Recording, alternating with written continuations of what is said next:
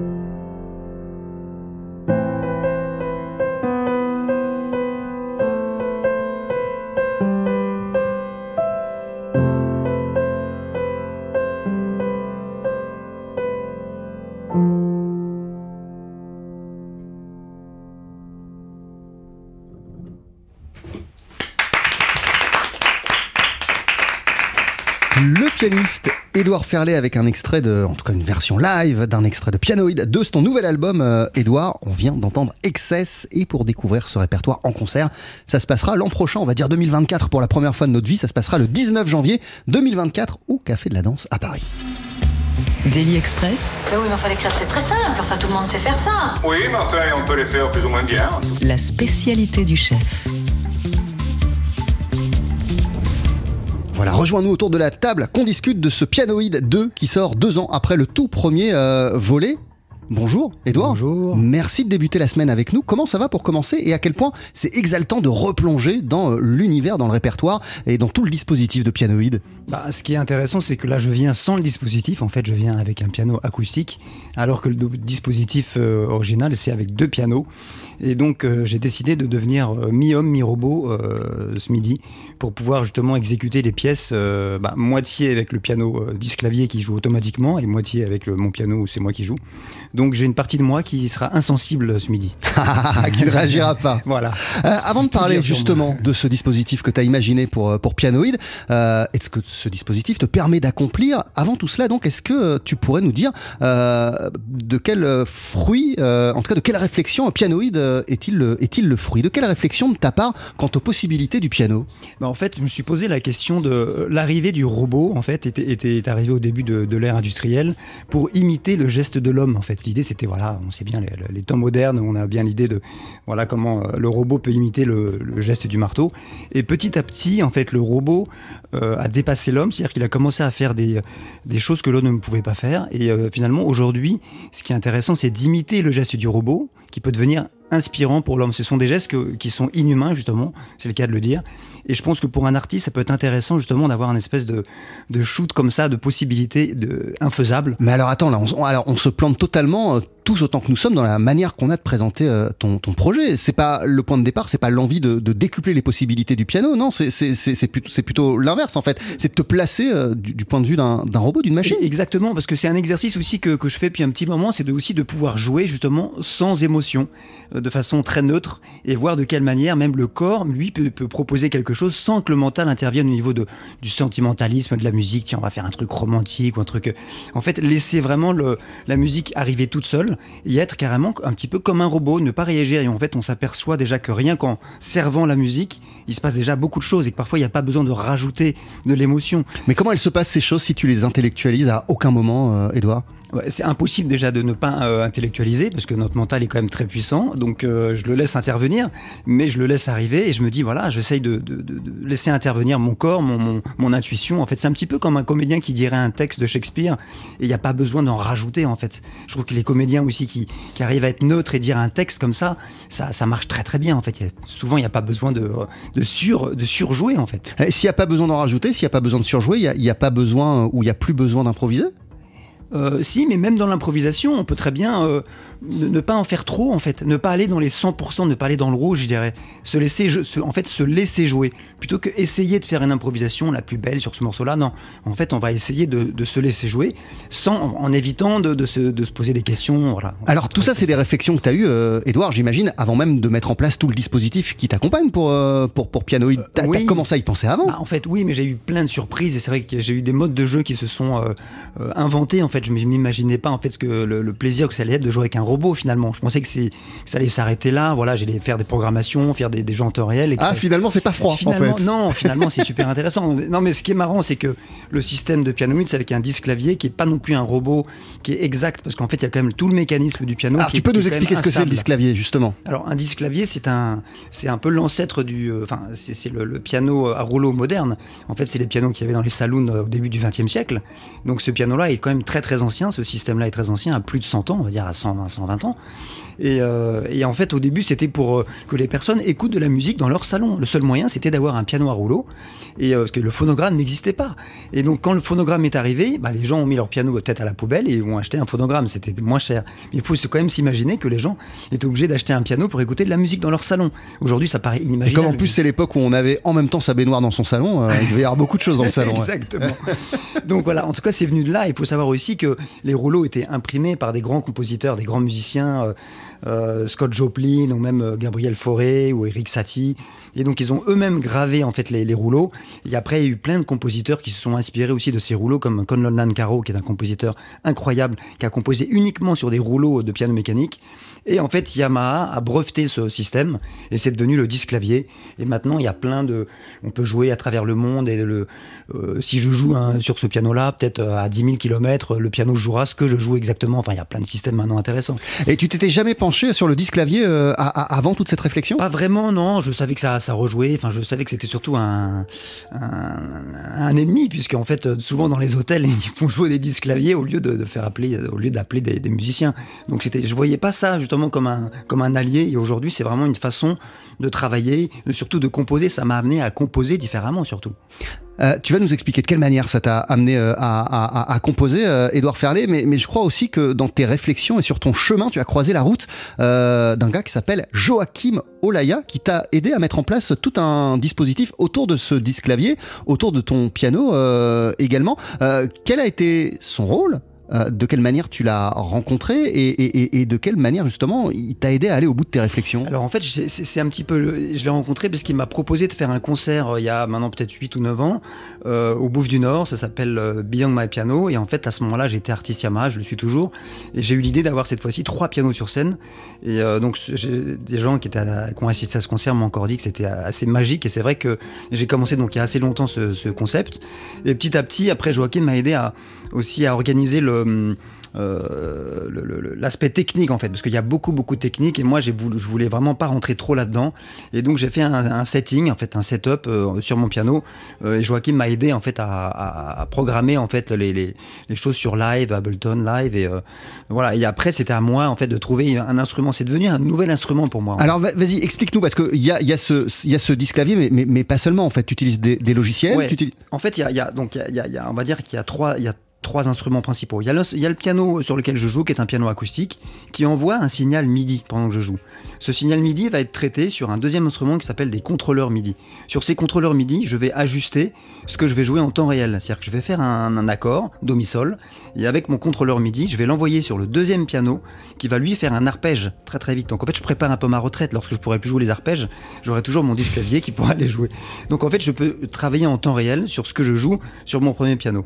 Ça, c'est une première chose. Après, il y a la deuxième façon de jouer, c'est en préparant des séquences. J'ai aussi un autre euh, contrôleur MIDI qui envoie des séquences que j'ai préprogrammées et que j'envoie quand je veux. Donc en fait, c'est un mélange de jeu en temps réel et de, de- de jeux- séquences qui sont préprogrammées. C'est le projet euh, Pianoïd. Tu- On va continuer à l'explorer euh, et à rentrer en profondeur dans ce, dans, dans dans ce projet qui est ultra passionnant, intéressant et qui change absolument toute ta manière de composer, tu Ouais, nous l'as dit, ouais. euh, mais même de faire de la musique en, en temps réel. J'imagine même de donner des concerts qui se transforment un peu plus en performance. Euh, on va parler de tout cela. On pourra aussi t'applaudir le 19 janvier au Café de la Danse à Paris pour le concert de présentation de sortie de cet album Pianoïd 2 qu'on peut déjà hein, trouver dans les bacs en CD et en vinyle. Euh, dans une poignée de secondes, dans Daily Express, Edouard Ferrand, on va en écouter un extrait, un, un morceau qui s'appelle Reflex. À tout de suite.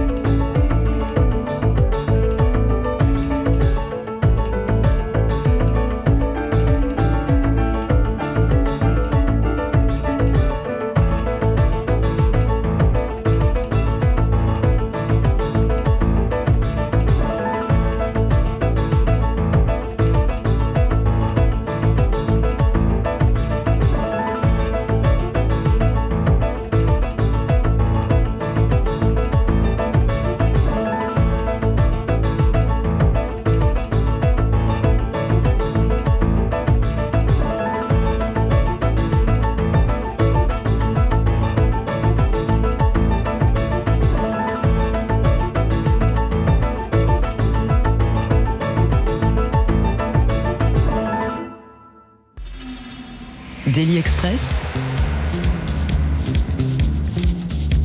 La formule du midi. Avec le pianiste Édouard Ferlet sur TSF Jazz. Édouard et, et son alter robot, c'est toi qui nous, qui, qui nous parlais de cette formule euh, pendant qu'on écoutait ce, ce- ce morceau à l'instant extrait euh, de Pianoid 2. C'est ton nouvel album. Tu le présentes en concert au Café de la Danse à Paris le 19 janvier prochain. Euh, Qu'est-ce qu'on vient d'écouter Est-ce que tu pourrais nous, nous, nous, nous- nous décrire ce qu'on vient d'entendre, euh, Alors, Édouard, c'est s'il te le plaît? titre Réflexe. En fait, c'est. c'est Ah, J'ai dit réflexe, mais c'est réflexe. non, non, oui, c'est ça, réflexe, ça marche dans les deux langues, mais en fait, c'est un bout de morceau parce que c'est vrai que c'est aussi euh, ma collaboration avec Joachim. J'arrive avec mes, mes- mes- mon morceau et en fait, il me disait souvent, bah, là-dedans, il y a, il y a- il y a trois morceaux, il y a trois, quatre morceaux, donc euh, moi, je, je l'appelais le- les lagueurs. Et en fait, ça, c'est un bout d'un morceau. Et euh, c'est vrai que hum, ça m'a aussi fait réfléchir à parfois un morceau, euh, ça suffit d'avoir juste un motif ou un, un élément. Il n'y a pas besoin de trop développer en fait, mais vraiment de d'essorer jusqu'au bout cet élément et d'avoir jusqu'où on peut aller avec euh, ces trois notes ou ces quatre notes jusqu'au bout. Et en fait, il y a aussi un phénomène de trance qu'il y a aussi dans Reflex. C'est euh, voilà, aller jusqu'au bout et, et découvrir justement cette saveur de la, de la trance, de la, de, de la pulsation qui arrive pas tout de suite en fait. Ça prend un petit peu de temps. Donc, faut aussi laisser le temps euh, au temps. Et euh, voilà, donc c'est une autre manière de composer aussi. Et tout est produit par le piano. C'est ce que Voilà, tous les sons de pianoïde, ce sont que des sons de piano. Alors parfois, il y a des sons qui sont doublés euh, sur, la, sur le pied, sur la grosse caisse, parce qu'il est généré sur la note très grave, le La très grave, avec une gommette sur la corde. Ça fait résonner le piano comme si c'était une grosse caisse. Donc de temps en temps, je, fais, je, je, je mets un petit sub en plus là-dessus, donc il s'est généré un petit peu par une grosse caisse. Mais, euh, En, tout- en tout cas, avec ce, avec, sur ce morceau particulièrement, parce que c'est pas le cas de tous- les morceaux, c'est ça aussi qui est incroyable avec euh, Pianoid 1 et 2, c'est que euh, tu, tu traverses plein d'humeurs, plein de couleurs musicales totalement différentes. Sur un morceau comme, comme celui-ci, tu as voulu regarder du côté des musiques électroniques, de la trance, euh, des musiques électroniques, mais, mais, mais, mais avec ton piano. Bah, ça, je le faisais déjà un petit peu en, en- en piano acoustique Et- avant, de faire pianoïde. Et d'ailleurs, que- même dans Sing Back, hein, il y, a des- y, a des- il y a des- il y a des Exactement, morceaux voilà, comme ça. ça, c'est un sujet sur lequel j'ai travaillé depuis un petit moment. Et c'est vrai que les gens, en sortant de, de concert, les gens me disent euh, Mais là, j'ai entendu de la trompette, du violon. Enfin, ils me disent même qu'ils entendent d'autres instruments que je n'ai pas joués, parce que je joue aussi dans le piano et la façon de. Et c'est ça aussi qui est intéressant sur Pianoid, que je voulais dire c'est que ce piano, donc robot, quand on le fait jouer d'une certaine manière, il, fait des sons qu'on n'a jamais entendus d'un piano. C'est-à-dire jouer, par exemple, très très fort. On fait, on fait jamais ça en tant que pianiste. Peut-être Richter, il a, il a un, il a un poids énorme sur, sous les doigts, mais jouer un truc très très très fort, ça sature le son, ça sature les cordes, ça fait frapper les cordes d'une certaine manière que ça sature et ça devient, c'est plus un son de piano, c'est un son de synthé presque. Mais alors ça, tu nous l'as pas dit au départ. En vérité, euh, l'une de tes envies avec Pianoid, c'est tout simplement de pouvoir euh, créer des, des, des sons que t'avais jamais créés euh, jusqu'à Ouais. présent, auparavant. Oui, c'est un autre. Il y, a- il y a non seulement le travail de séquence, séquentiel, mais ça qui existe depuis longtemps, qu'on peut faire avec des synthés, mais là il y a un travail sonore. C'est vraiment faire résonner le piano d'une manière différente parce qu'on peut tout lui faire faire. On peut lui faire jouer tout ce qu'on veut. Après, euh, c'est pas en jouant toutes les notes en même temps que ça va être bien. C'est pas parce qu'il y a plein de notes que c'est bien, mais en tout cas, ça m'a permis de faire des essais que je faisais déjà en, piano acoustique, mais là les pousser à l'extrême. Par exemple, jouer très très piano, euh, très doucement, par exemple, d'une manière très très douce, c'est presque inhumain de faire ça. On peut pas faire ça. il y a des choses, évidemment, jouer très vite aussi, très fort ou très vite doucement. Enfin, Mais alors, avec Pianoid, t'es dans la, t'es, t'es dans la composition pure et simple de, de morceaux ou, ou- ou- ou c'est, c'est juste tout, tout ce qu'on on entend dans cet album et sur le précédent euh, sont le fruit en, en vérité de, d'expérimentation plutôt que d'écriture? Euh, ça- c'est un mélange. En fait, moi, ce que j'aime bien, c'est avoir plein de modes d'écriture. Alors, évidemment, sur la table avec le papier, euh, ou alors sur le piano, ou alors en chantant. Mais précisément sur co- Alors voilà, comment, précis- comment ils naissent les Bah, morceaux? En fait, je, je- je- je travaille. J'imagine que tu as mis au point t'as- tout un. J'aime pas ce mot-là, mais parce qu'en plus, c'est vraiment l'inverse d'un- geste artistique, mais, tout un process en fait pour arriver à quelque chose euh, qui s'inscrive dans, ton grand dessin de pianoïde. Oui, alors il y a, pas de, il se passe plein d'accidents en fait. Il y a des choses que je prévois et tout d'un coup il y a un truc qui marche pas bien et c'est notamment le début d'un morceau euh, sur le premier album qui s'appelle Chi. Chi et euh, là c'est parce que le truc buguait un petit peu et essayé de reproduire ce bug là. C'est en fait en bidouillant un petit peu avec Pianoid, en lui faisant travailler, en lui faisant faire des notes que tout d'un coup euh, c'est difficile à expliquer. C'est un peu comme une recette de cuisine. Je veux dire, euh, c'est pas pas que je veux garder le secret, hein, c'est pas ça, mais mais en tout cas, ça m'a apporté une, autre manière de, bah, de percevoir en fait la composition, tout simplement au piano. Quand on est pianiste et qu'on est devant un piano, on a une façon de jouer, de, voilà, de, composer un peu claviériste, etc. Donc là, ça m'a permis de penser autrement, comme si euh, voilà, je me mettais à la flûte ou au violon. euh, Ça, ça vraiment, c'est comme un autre instrument. Ouais, vraiment. en fait, avec Pianoid, tu apprends à jouer quasiment d'un nouvel euh, instrument, ou en tout cas, Exactement. t'apprends de nouvelles manières de faire, de nouvelles manières de composer, de nouvelles manières de toucher même un instrument. de- Ouais, ouais, ouais, tout à fait. C'est tout est remis remis en question, même le toucher en effet, parce que le robot, le piano robot, il va pas jouer exactement pareil, mais en fait ça va être, ça va être beau aussi. Hein. Un toucher très égal par exemple, ou un toucher saccadé, enfin qu'on n'aurait pas humainement parlant, quoi. C'est ça qui est intéressant. On a, on a des habitudes à force de jouer de la musique, d'entendre de la musique, on, on est, on est, on est pétri d'habitudes. Et ben avec ce robot, il va nous changer nos habitudes. Et du coup, moi, je vais me retrouver à essayer de jouer comme lui. C'est ce que j'ai fait tout à l'heure avec Excess. Je me suis dit voilà, j'essaie de me mettre robot, quoi. Et c'est vraiment intéressant. Ah, mais donc c'est le début d'une nouvelle ère. Euh, pour toi, en vérité, il était, il, non, mais il était, il était, il était évident qu'il y aurait un pianoïde 2 euh, comme on peut imaginer, euh, puisque c'est un, un, un, terrain que tu commences à expérimenter et à, à, apprivoiser seulement. Euh, on, peut imaginer qu'il va y en avoir 50 des, des bah, pianoïdes parce que tu t'es lancé là dans une, dans une, dans une, dans une quête en vérité quasiment quoi. Ce que j'aimerais maintenant, c'est pouvoir utiliser pianoïde comme un instrument et pouvoir jouer avec d'autres musiciens. C'est que je commence à faire ça, jouer avec d'autres musiciens avec moi l'instrument pianoïde, tu vois. Et ça veut dire que voilà, après c'est une façon de travailler particulière, mais j'ai envie d'utiliser maintenant cet instrument, le déplacer, jouer pourquoi pas un orchestre symphonique, jouer, tu vois, c'est tout d'un coup c'est là aussi l'ouverture de pianoïde. Quoi. Et le piano, tout simplement, pur, pur euh, ça, ça te manque pas, hein, juste de t'asseoir à ton piano et, euh, bah, je le fais, si, si, composer à l'ancienne. Je le fais aussi, je le fais aussi. Ouais, je continue à le faire. Ouais, ça, mais encore une fois, ça se nourrit. Ça, ça, ça, quand je reviens au piano acoustique, ça m'a nourri en fait d'avoir joué pianoïde avec mon alter robot.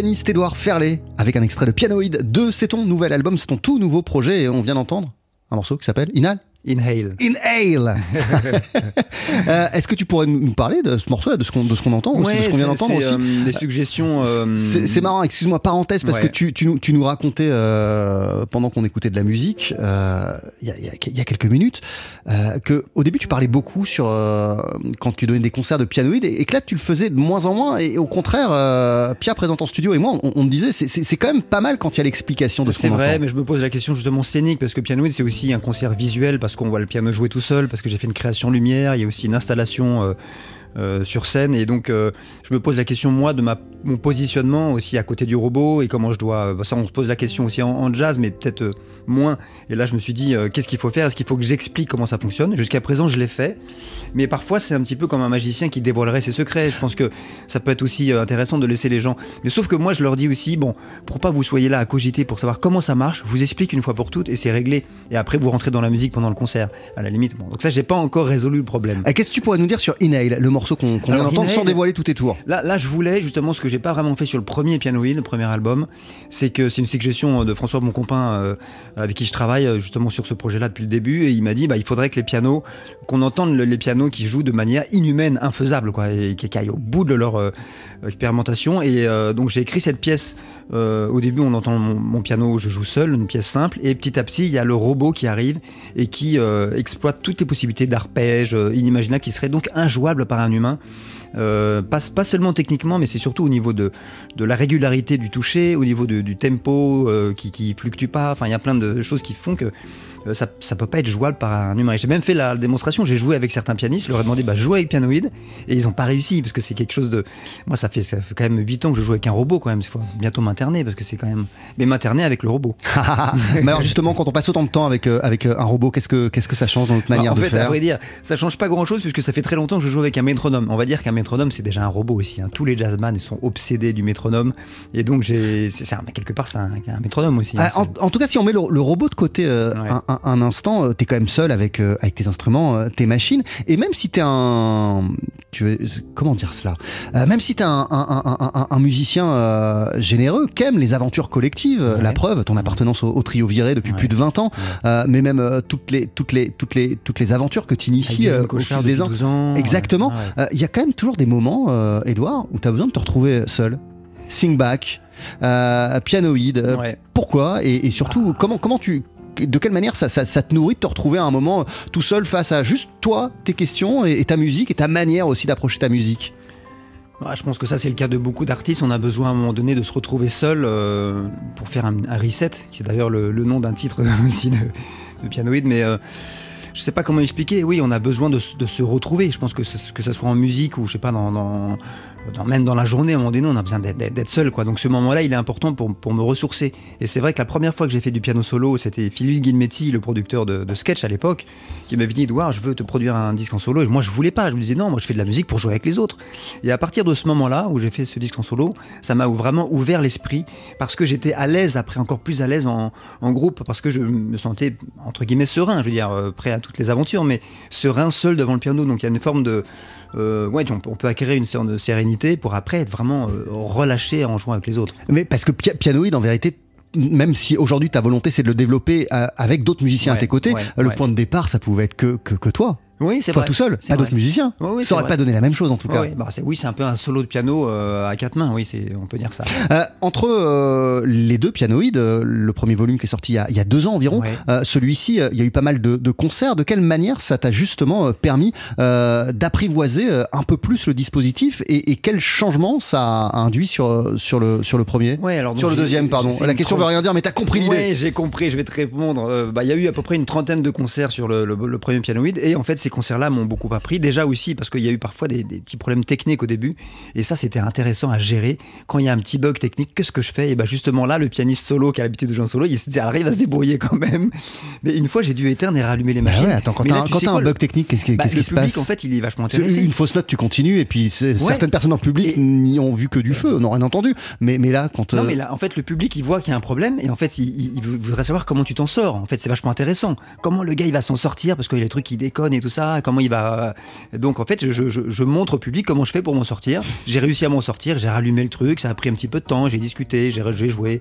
Et, et en fait, de- depuis personne à la fin n'est venu te voir en disant c'est un scandale. non, non, non. Au contraire, ils étaient contents. Tu sais, les gens aiment bien quand il y a les autres ont des problèmes. Tu sais bien.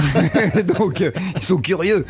Donc, euh, non, mais après, ce que je fais, c'est que ce qu'on fait en général, ce que j'ai toujours fait dans les groupes, c'est que à chaque concert, je ramenais un nouveau morceau, je le testais avec le public et tout. Et, et c'est vrai qu'il y a notamment un morceau, euh, bah, Excess, par exemple, que j'ai joué tout à l'heure. Euh, j'ai commencé à le jouer en concert et tout d'un coup, euh, les gens ont commencé à taper des mains. Ça m'était rarement arrivé quand même en concert, en jazz. Et donc, euh, et je me suis dit, voilà, c'est des choses qui, tu, tu vois le public réagir d'une certaine manière, donc tu changes un peu la forme du morceau pour t'adapter un peu au, au public. C'est, ouais. Il y a autre chose de, de rigolo avec toi, c'est que tu te définis encore comme un musicien de jazz ou pas non, bah, bah, c'est vrai que euh, le problème, c'est qu'on a besoin de mettre des étiquettes, mais non, je, me définis pas comme un musicien de jazz, vraiment. Et dès le départ, tu te définissais pas comme ça Parce que euh, moi, ce que, je voulais dire, c'est que euh, euh, régulièrement, ton salut, il passe euh, soit par la musique classique, soit par les machines, soit par autre chose que, euh, en vérité, euh, le jazz. Bah, comment on détermine un musicien Peut-être par sa formation. J'ai quand même été formé, élevé euh, au jazz à Berkeley, Collège of Music. euh, donc j'ai été diplômé là-bas. Donc je suis revenu après en France. Donc j'ai quand même et euh, j'ai fait du classique parallèlement. Mais je suis pas un pianiste classique non plus. Mais j'ai joué avec. Tu l'es pas, mais t'aimes bien aller voir de ce côté-ci. Exactement. Souvent. ouais. Ouais, non, mais surtout que j'aime bien décloisonner en fait les frontières. Donc je vais rencontrer des musiciens qui sont pas de, de ma famille spécialement. Je sais pas que je suis contre les familles, mais j'ai- j'aime bien voilà faire des rencontres inopinées comme ça. C'était, l'idée. On, on, là, ouvre encore plus la, la parenthèse. C'était l'idée d'altérité, par exemple, où tu as rassemblé, euh, Exactement. euh, tu rassemblé le percussionniste Sonny Troupé, la flûtiste Ouais, Naïs Sam ouais, Jalal, le violoncelliste Guillaume Latil, Ouais. toi au milieu. On était dans une sorte de, musique euh, qui est, qui, est, qui, est, qui est entre tout, en fait. Ouais, qui est pluridisciplinaire et surtout en fait des, des- des musiciens qui n'ont pas l'habitude d'improviser et on s'est retrouvé on a fait des résidences euh, de création mais on s'est retrouvé en studio euh, à devoir improviser à 100% donc ça aussi on s'est mis en, en, bah, en défaut quoi tu vois donc moi c'est ça qui me plaît aussi après il faut, faut trouver la limite il faut pas être aussi euh, trop déstabilisé il faut quand même avoir ces mais c'est ça qui m'a plu dans ce projet là en effet avec euh, Altérité c'est qu'on se retrouve non seulement avec des musiciens qui n'ont pas l'habitude de jouer ensemble et qui ne seraient pas spécialement mis ensemble et là on se retrouve tous ensemble à faire quoi? Improviser non, ça aurait été plus facile de jouer des morceaux écrits, mais non, là on va improviser, et ça fera un disque, tu vois. C'est comme le, projet avec Violaine Cochard, piano clavecin sur le papier, ça ne marche pas, mais on l'a essayé quand même, et, euh, le clavecin amplifié avec le piano amplifié, c'est- la tuerie. L'album s'appelle Pianoïde 2. Merci beaucoup d'être passé nous voir, euh, Edouard Ferlet, dans, dans Daily Express. C'était en concert le 19 janvier 2024 au Café de la Danse à Paris pour le présenter. Euh, et en fait, on n'a pas véritablement terminé car juste après la pub, tu vas nous jouer un, un deuxième titre en live. Que va-t-on entendre? On va entendre une pièce qui s'appelle From Z to A, qui est dédiée à une personne dont je ne dirai pas le nom. Eh ben, je te laisse t'installer. C'est juste après cette courte pause sur TSF Jazz. Nous sommes le 20 novembre, je ne sais pas encore de quoi sera fait mon menu du réveillon le 24 décembre, mais je sais déjà ce que je ferai le 19 janvier 2024. Je serai au Café de la Danse à Paris pour applaudir le pianiste Édouard Ferlet qui présentera son nouvel album Pianoïde 2. C'est ce que tu viens de faire aussi dans Daily Express, euh, Édouard. Merci, on a passé un super moment ensemble. Et avant de se quitter, euh, tu vas nous interpréter un deuxième morceau en live qui s'appelle From Z to A.